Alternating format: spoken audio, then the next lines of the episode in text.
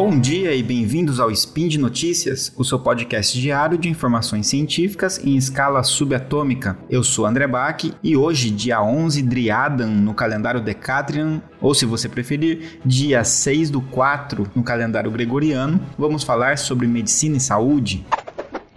Speed Notícias.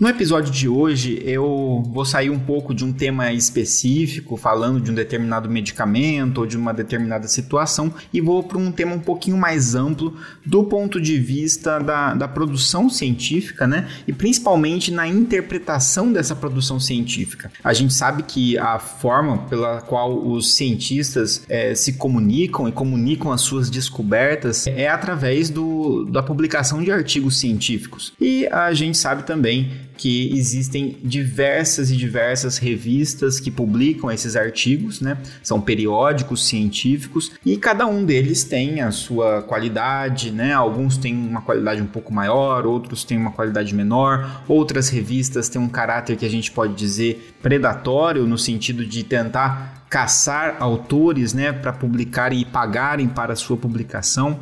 Então uh, é muito difícil filtrar quais são os artigos que de fato merecem a nossa atenção. E ainda que a gente selecione de acordo com a qualidade da revista, ainda assim a gente tem que tomar cuidado, porque mesmo uma revista conceituada pode ter ali um artigo com falhas, ou pelo menos artigos que a gente precisa interpretar com maior cuidado ou cautela. E se a gente não sabe fazer isso, a gente fica refém de quem comunica esses achados para nós, né? Em geral, isso pode ser publicado em sites e etc, voltados ao público leigo, mas nem todos esses veículos de comunicação, muito menos as redes sociais, WhatsApp, etc, é, vão ter esse compromisso ou essa capacidade de traduzir essas informações científicas de uma maneira acessível e ainda mantendo a qualidade e o foco na ciência. E essa é uma das propostas aqui desse podcast, de outras ações do SciCast, fazer essa tradução de uma maneira um pouco mais acessível, mas sem incorrer em erros ou, ou interpretações exageradas ou sensacionalistas, que é o que acontece muito por aí. Então aqui eu gostaria de deixar algumas provocações e algumas dicas, é, orientações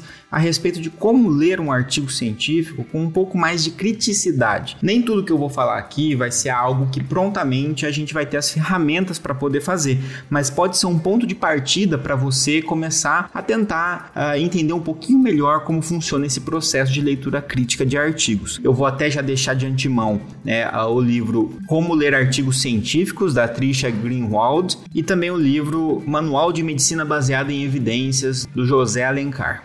É, é importante a gente saber que a leitura de um artigo científico é um processo ativo e não um processo passivo. Ou seja, não é para a gente ler um artigo como se fosse um livro de cabeceira que a gente lê antes de dormir, ou uma história, né, um livro de ficção, ou mesmo uma narrativa biográfica. A gente tem que ler criticamente. Quer dizer, a gente precisa dialogar com o artigo científico o tempo todo. E a gente precisa ser crítico até mesmo antes de começar a ler. Por exemplo, antes de iniciar a leitura, a gente precisa fazer uma autoanálise. Quais são as nossas expectativas com essa leitura? O que, eu espero encontrar ali? Será que eu estou querendo muito encontrar um resultado positivo? Será que eu acho já por um, uma noção prévia que tal medicamento já funciona e eu quero encontrar essa comprovação ali? Quais resultados me deixariam feliz e quais resultados me deixariam triste? Quando a gente identifica isso, a gente percebe que a gente já está enviesado, a gente já tem uma, uma vontade prévia, uma expectativa prévia em relação a esse artigo. A gente precisa tentar se despir disso um pouco, tentar se afastar disso o máximo possível e ler de uma forma um pouquinho mais neutra. Aí a gente precisa avaliar a qualidade da pergunta do estudo. O que será que esse estudo está testando de fato? Essa hipótese é uma hipótese que parece fazer sentido, que possui alguma plausibilidade, ela é digna de ser testada? Ou ela é uma hipótese esdrúxula, meio absurda, né? como por exemplo sair utilizando antibióticos para tratar vírus? A gente, a gente pode aproveitar e já olhar direto à conclusão dos autores, que é algo que a gente gosta muito de fazer para tomar decisões, né? As pessoas leem só a conclusão e pronto, mas a gente tem que olhar para a conclusão como a forma da gente tentar identificar os vieses dos autores, o quanto o autor está enviesado. As conclusões que acabam falando que não houve um benefício para o desfecho que foi analisado, mas que melhorou outras coisas menos importantes, podem estar tá tentando amenizar um resultado que é essencialmente negativo. Por exemplo, alguém que está tentando avaliar a mortalidade por uma doença. Então, eu quero um medicamento que está avaliando a mortalidade para a Covid. E a mortalidade, que é o desfecho principal, não teve diferença entre o grupo tratado e o grupo placebo, ou seja, o medicamento não altera a mortalidade. E aí, uh, os autores falam: bom, o medicamento não foi capaz de alterar a mortalidade, mas ele reduziu a carga viral, por exemplo. Mas de que adianta reduzir a carga viral se eu não estou tendo uma mudança clínica, um reflexo clínico para o meu paciente? Então, isso é uma tentativa de amenizar um resultado que, na verdade, foi negativo. Uh, e aí, quando a gente vai para metodologia e para os resultados, são as, os passos mais importantes. É ali que a gente deve concentrar a nossa leitura. Esse estudo ele foi bem dimensionado, foi usado um número adequado de pessoas para que isso seja representativo e que tenha precisão nesses dados. O desenho do estudo ele é adequado para responder à pergunta se eu estou testando uma intervenção, eu estou analisando um ensaio clínico, se eu estou, se eu estou observando o prognóstico de uma doença, eu estou fazendo um estudo de coorte, ou eu estou invertendo as coisas, eu estou fazendo um estudo observacional retrospectivo para analisar uma intervenção que eu não poderia fazer. Foram tomadas medidas importantes para diminuir riscos de vieses, por exemplo, randomização adequada da minha amostra, análise por intenção de tratar, o mascaramento adequado da, da, das populações, o cegamento que a gente fala, né, o ensaio duplo cego, por exemplo, onde os pacientes não sabem o que eles estão tomando, se é o placebo, se é o, o tratamento. O, foi dado preferência para desfechos mais objetivos, que não dependem tanto da interpretação por exemplo, ah, nós é, observamos se os pacientes relataram que se sentiram melhor. É, isso é um relato pessoal, subjetivo. Será que não é melhor a gente observar algo um pouco mais mensurável de maneira objetiva? Aliás, aquilo que foi prometido lá no protocolo, quando foi publicado o interesse de fazer um ensaio clínico, ele foi cumprido durante a execução ou os autores foram mudando e dando uma improvisada nos resultados? E aí, falando em resultados, é um ponto importantíssimo de se analisar. O que, que dá para entender das tabelas, das figuras, né? Teve significância estatística? Onde que teve? E qual foi o tamanho do efeito? Não basta ter significância estatística. Se o medicamento ele mostra estatisticamente que é diferente do placebo, e ele mostra que é capaz de reduzir a glicemia de maneira estatisticamente significativa, isso não significa que é um medicamento bom para a diabetes, por exemplo. Eu preciso saber o quanto de glicemia, em média, ele é capaz de, de reduzir, se de fato ele previne outros desfechos clinicamente relevantes, então qual é o tamanho do efeito desse tratamento? Como é que estão os intervalos de confiança, que é o jeito que a gente consegue medir as incertezas? A gente precisa usar o texto do, dos resultados para se orientar em relação às figuras e tabelas e ter uma análise pessoal daquilo, tirar conclusões daquilo de acordo com a nossa análise crítica, antes de sair lendo a discussão do artigo. Então, aproveitando aqui, as partes mais perigosas da leitura de um artigo são a introdução e a discussão, porque nessas partes os autores eles têm um pouco mais de liberdade para, primeiro, na introdução justificar a importância do trabalho e na discussão tentar vender o seu peixe, tentar mostrar que o seu trabalho é importante, tentar mostrar que está alinhado com uh, o que se conhece de ciência, mas aquele é um momento bastante subjetivo no qual os autores escolhem os artigos que vão embasar aquela discussão, né?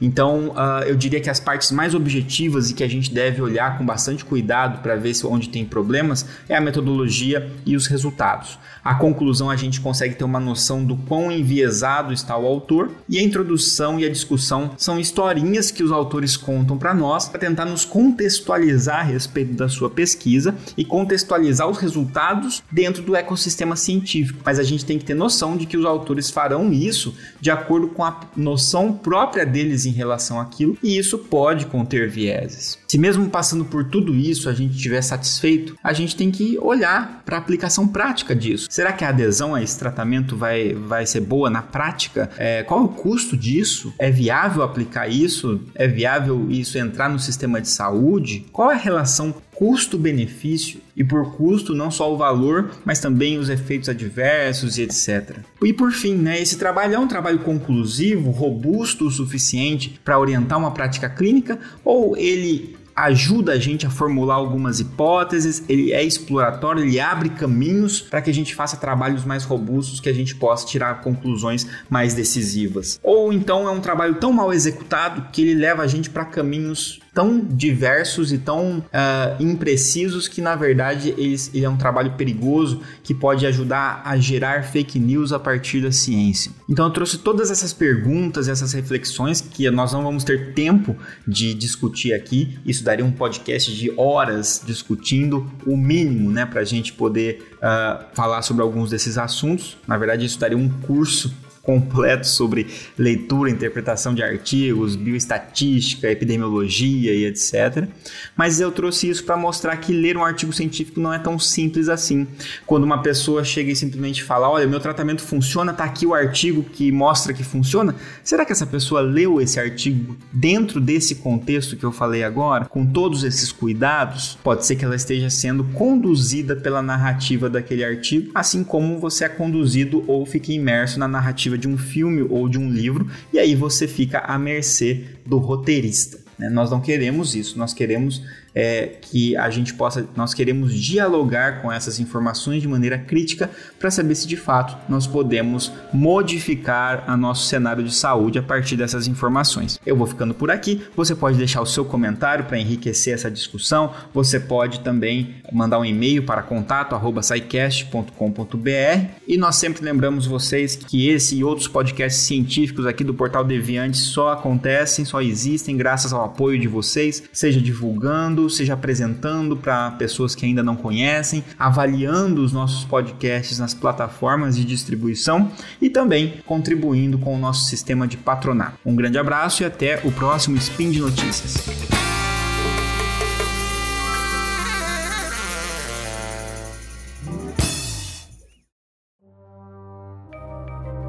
Este programa foi produzido por Mentes Deviantes. deviante.com.br